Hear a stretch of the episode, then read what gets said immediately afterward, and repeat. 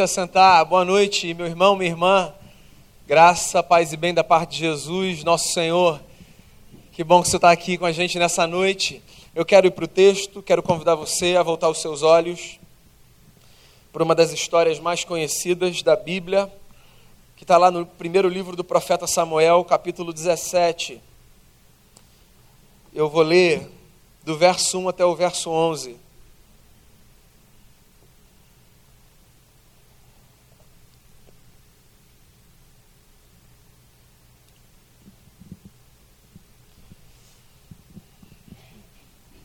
Diz assim a palavra: Os filisteus juntaram suas forças para a guerra e se reuniram em Socó de Judá e acamparam em Éfes Damim, entre Socó e Azeca. Saul e os israelitas reuniram-se e acamparam no vale de Elá, posicionando-se em linha de batalha para enfrentar os filisteus. Os filisteus ocuparam uma colina e os israelitas outra, estando vale entre eles. Um guerreiro chamado Golias, que era de Gate, veio do acampamento filisteu. Tinha dois metros e noventa centímetros de altura. Ele usava um capacete de bronze, vestia uma coraça de escamas de bronze, que pesava 60 quilos. Nas pernas usava caneleiras de bronze e tinha um dardo de bronze pendurado nas costas. A haste de sua lança era parecida com uma lançadeira de tecelão, e a sua ponta de ferro pesava sete quilos e duzentos gramas. Seu escudeiro ia à frente dele. Golias parou e gritou às tropas de Israel: Por que vocês estão se posicionando para a batalha? Não sou eu um filisteu e vocês os servos de Saul? Escolham um homem para lutar comigo. Se ele puder lutar e vencer-me, nós seremos seus escravos. Todavia, se eu o vencer e o puser fora de combate, vocês serão nossos escravos e nos servirão. E acrescentou: Eu desafio hoje as tropas de Israel. Mandem-me um homem para lutar sozinho comigo. Ao ouvirem as palavras do filisteu, Saul e todos os israelitas ficaram atônitos e apavorados. Eu quero parar aí e quero voltar à sua infância na igreja, se você a teve, ou contar para você uma história nova, se por acaso você nunca tiver ouvido a história de Davi e Golias. Eu acho bacana a gente revisitar na fase adulta as histórias da infância, sobretudo se a gente abraçar o desafio de olhar para essas histórias sem o romantismo que serve como invólucro para as mesmas quando elas nos são contadas na infância. A infância pede uma leitura romântica da Bíblia. A vida adulta, não tanto. A vida adulta nos leva a olhar para os mesmos textos que incendiaram a nossa mente e o nosso coração nos nossos primeiros anos de vida a partir de outras categorias, de outras perspectivas. Então eu quero voltar com você para a história de Davi e Golias, mas chamando você para uma leitura adulta. Que significa uma leitura despida de qualquer imagem. Ah, que bonitinho, o pequenininho venceu o gigante. Que você possa carregar quando você o ouvir, se lembrar da sua aulinha no flanelógrafo. Lembra? Os filisteus eram uma pedra no sapato dos israelitas. Era um povo vizinho que era mais forte, e que, do ponto de vista da tecnologia da época, estava alguns bons anos à frente dos filhos de Israel. Os filisteus eram muito hábeis no aço.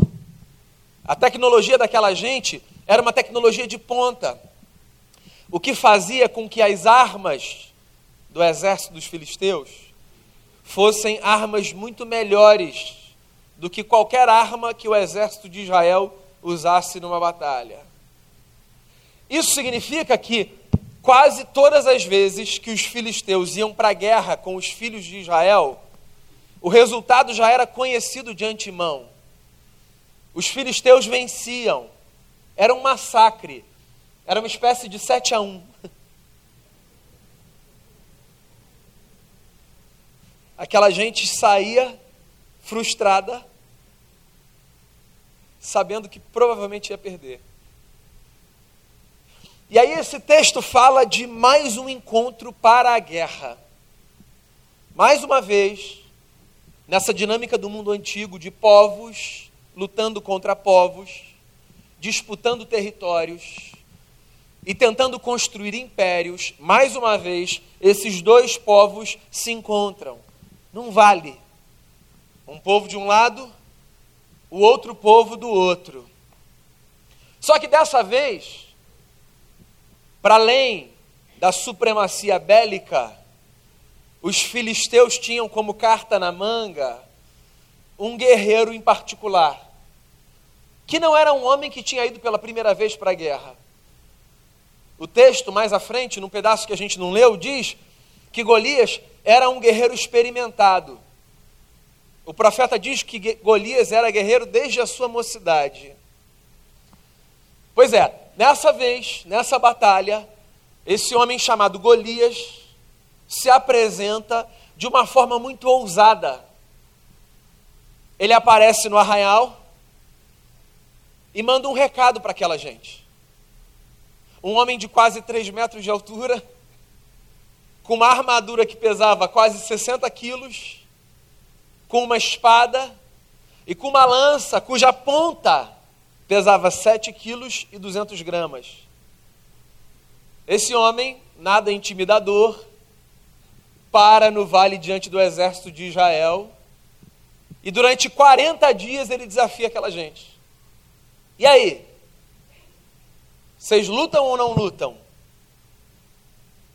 Esse cara é tão louco que ele vai além. Ele diz assim: a gente pode resolver esse negócio rápido. Uma espécie de mano a mano no mundo antigo. Deixem o exército aí. Escolham um. Um de vocês. Contra mim.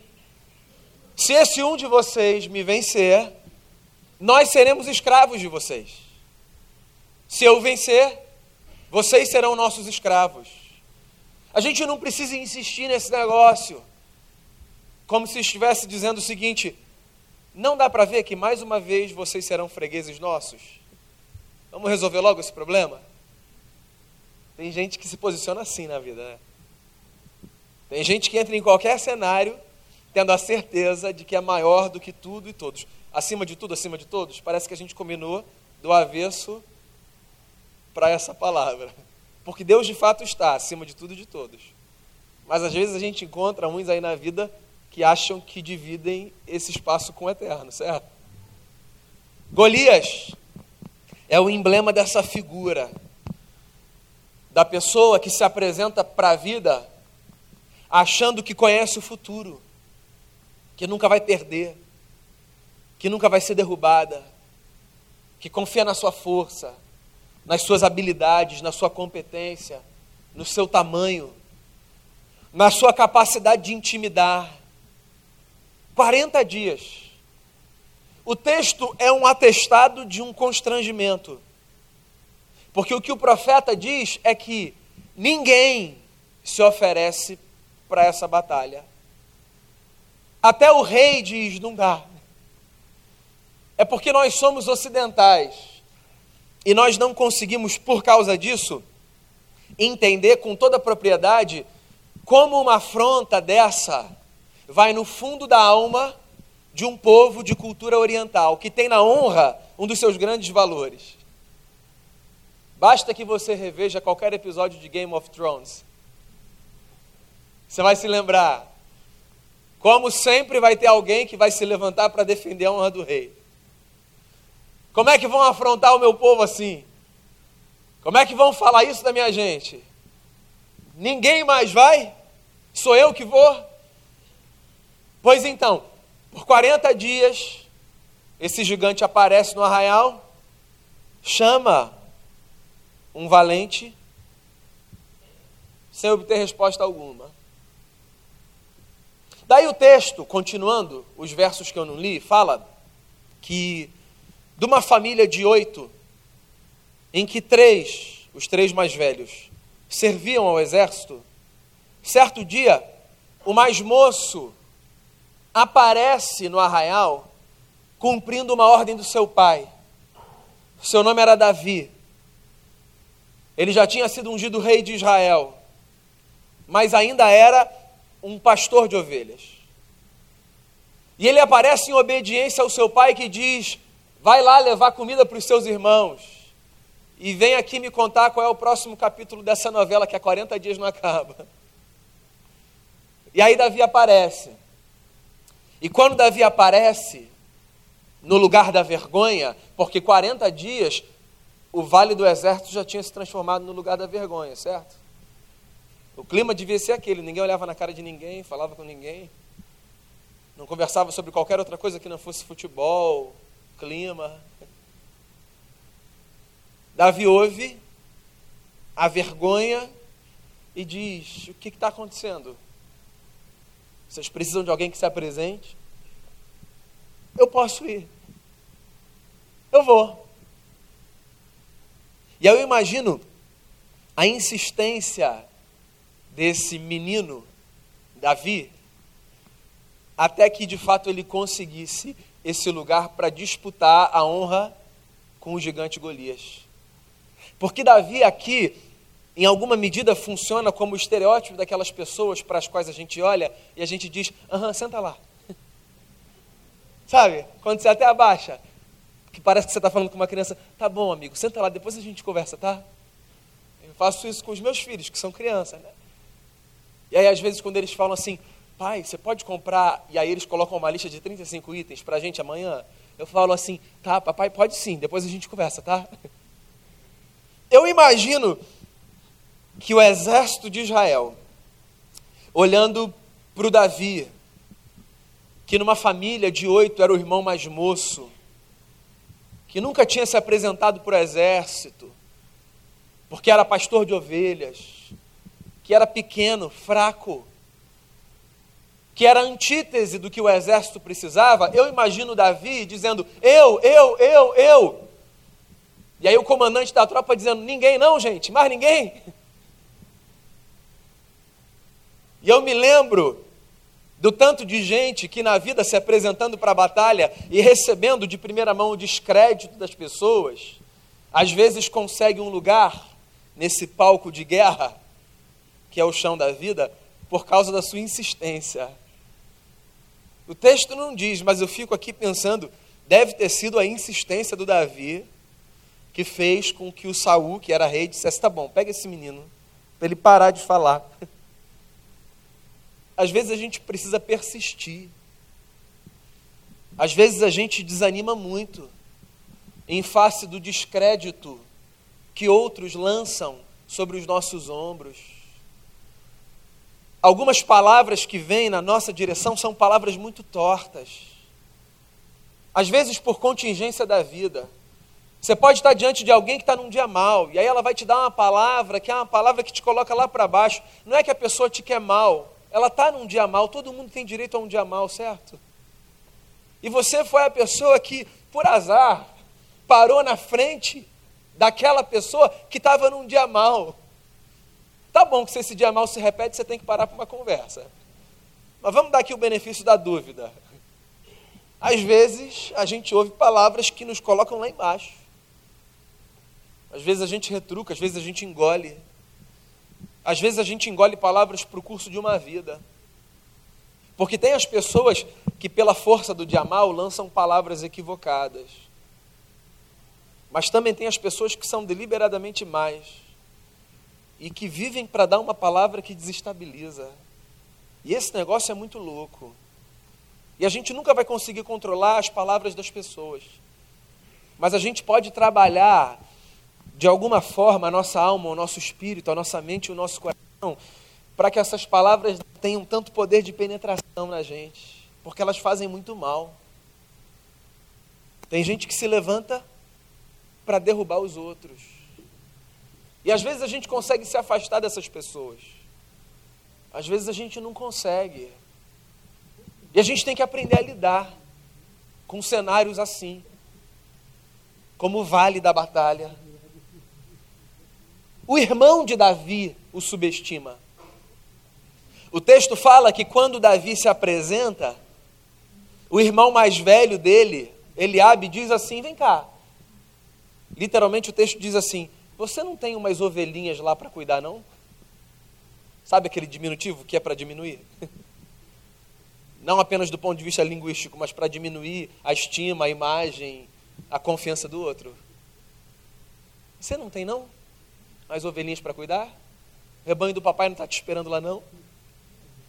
Mas esse menino é insistente, porque as lutas da vida podem ser grandes, recorrentes, intensas, mas está dentro de nós a escolha de seguirmos em outra direção, se acharmos conveniente e prudente, às vezes é, ou de persistirmos, nos apresentando para uma batalha que aos olhos de muitos é uma batalha perdida, mas que na verdade ninguém sabe porque quem é que conhece o futuro?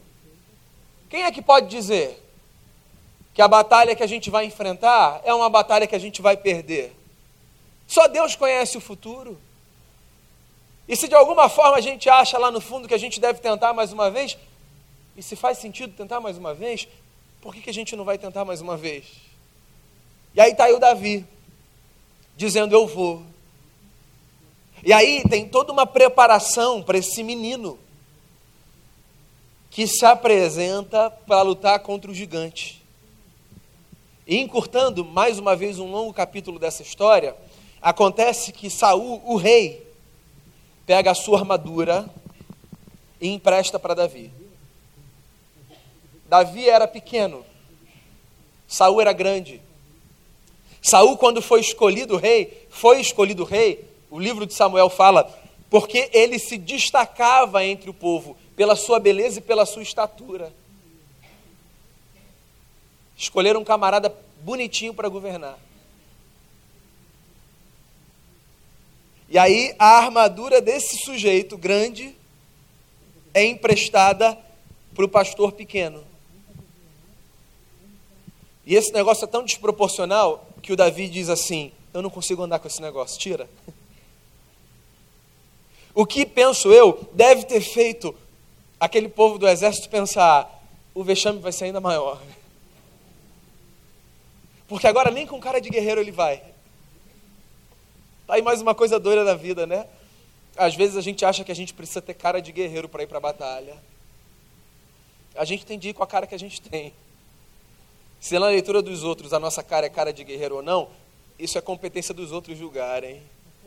Porque não necessariamente a cara de guerreiro de fato revela que naquele lugar existe um valente. O Davi se despe daquilo tudo. E ele pega cinco pedras e uma funda. Olha só. Existe um, um emblema de uma metáfora da vida aqui. Esse cara abdica de lutar com o que havia de ponta de tecnologia, mas que não era seu. E ele faz a escolha de ir para a batalha com aquilo que ele usava no dia a dia e que era do seu conhecimento. Você entende isso? Nós não precisamos, para as lutas da vida, daquilo necessariamente que dizem que é o melhor para a gente. Às vezes a gente só precisa se apropriar das coisas que nos são familiares, das armas que nós temos daquilo que a gente sabe manejar. A gente vê as experiências de outras pessoas e a gente quer lutar com as armas das outras pessoas. Só que as armas das outras pessoas são as armas das outras pessoas. E as nossas armas são as nossas armas. Eu preciso aprender a viver com aquilo que eu tenho, com as habilidades que Deus me deu. É claro que eu posso ser beneficiado e abençoado por coisas que terceiros me concedem. Mas na hora da luta, a hora da luta não é hora de experimento. Hora da luta é hora de ir com confiança. Hora da luta, da luta é hora de ir com aquilo que a gente sabe manejar, com aquilo que a gente tem na mão, que está sob controle. E aí o Davi, ele abre mão de toda aquela parafernália e ele volta ao lugar de pastor de ovelhas. E quando o Saul, rei, diz para ele assim: esse cara vai acabar com você em dois segundos. ele diz assim para o Saul: Eu, não sei se você conhece a minha história, não sei se você me segue no Instagram, eu já matei um urso e um leão, tá? Dá uma olhada lá. Destaques. Já matei um urso, já tirei uma ovelha da boca de um leão. Eu cuidava do rebanho do meu pai. Eu sei o que eu estou fazendo. E tem mais um negócio. Esse gigante afrontou o Deus de Israel. E ele está vindo contra mim com espada e com escudo. Pois eu, majestade, vou contra ele na força do Senhor. E o final da história você conhece, não conhece? Porque se eu contar, não vai ser spoiler, você tem que conhecer essa história. Tem história que não dá para ter spoiler. Uma vez eu estava contando numa pregação é, A Paixão de Cristo, é, o filme do Mel Gibson. Só um parênteses aqui. E aí, era um, um encontro mais informal lá embaixo. É, então o pessoal estava falando, interagindo comigo. E aí um jovem reagiu de uma forma muito curiosa quando eu falei assim, gente. E aí tem uma hora no filme, ele não conta o final. Eu falei, cara, se você não sabe o final da paixão de Cristo, está na igreja.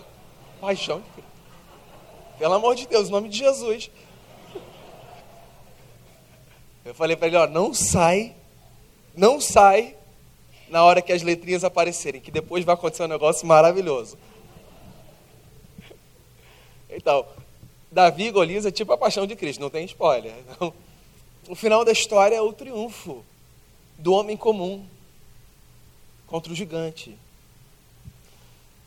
Um pastor que pega uma pedra e de primeira acerta a cabeça de um homem de três metros e recupera a honra do seu povo e exalta o nome do seu Deus.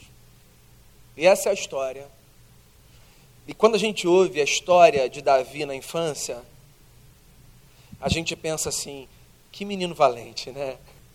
Que menino valente. E é. É um menino valente. Mas meninos valentes também têm muito medo dentro de si. Porque a história do Davi com Golias não é apenas a história de um menino que quer defender a honra de um povo. Também não é apenas a história de um menino que resolve ir para a luta a partir da insistência. Também não é apenas a história de um menino que abdica da tecnologia de ponta para se apresentar para a guerra com aquilo que conhecia. A história de Davi com o gigante Golias é a história de um jovem que sabe que nessa vida a gente enfrenta os gigantes existenciais, espirituais, relacionais, profissionais ou de qualquer natureza na força do Senhor. É isso. A gente se despe daquilo que a gente está vestido e a gente se enche daquilo que a gente está vazio. Porque a comunidade dos discípulos de Jesus de Nazaré é uma comunidade que aprende a caminhar no poder do Espírito Santo.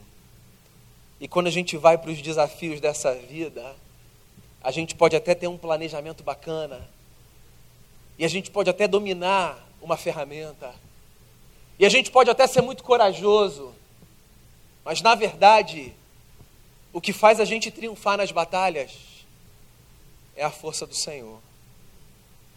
Eu me lembro na minha adolescência, quem foi adolescente na mesma época que eu cresceu ouvindo Oficina G3. Mal sabia eu que o manga depois seria meu amigo.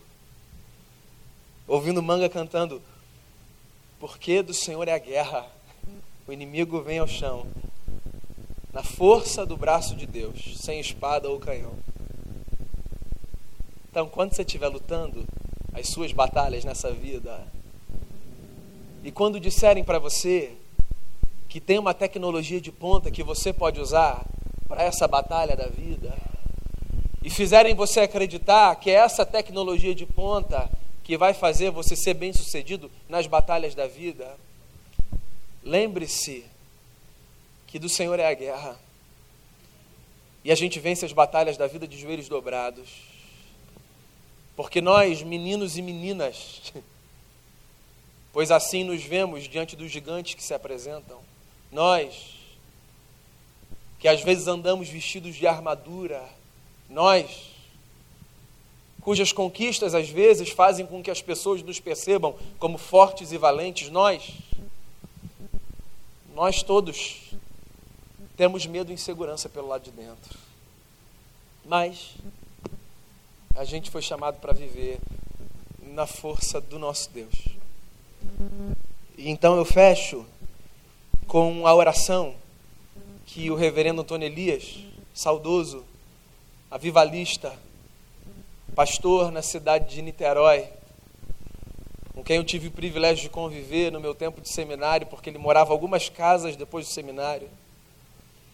Reverendo Antônio Elias, um senhor, sempre que ia orar, dizia assim: Senhor, esvazia-nos do que nós estamos cheios e encha-nos do que nós estamos vazios. Pois é isso que eu tenho para dizer a você nessa noite. Davi, enfrente os Golias da vida na força do Senhor. Não significa abdicar de tudo mais que você pode utilizar só significa se lembrar que de todas as armas, a mais poderosa é a dependência do seu Cristo, do seu Senhor. Vamos fazer uma oração? Fechar os olhos?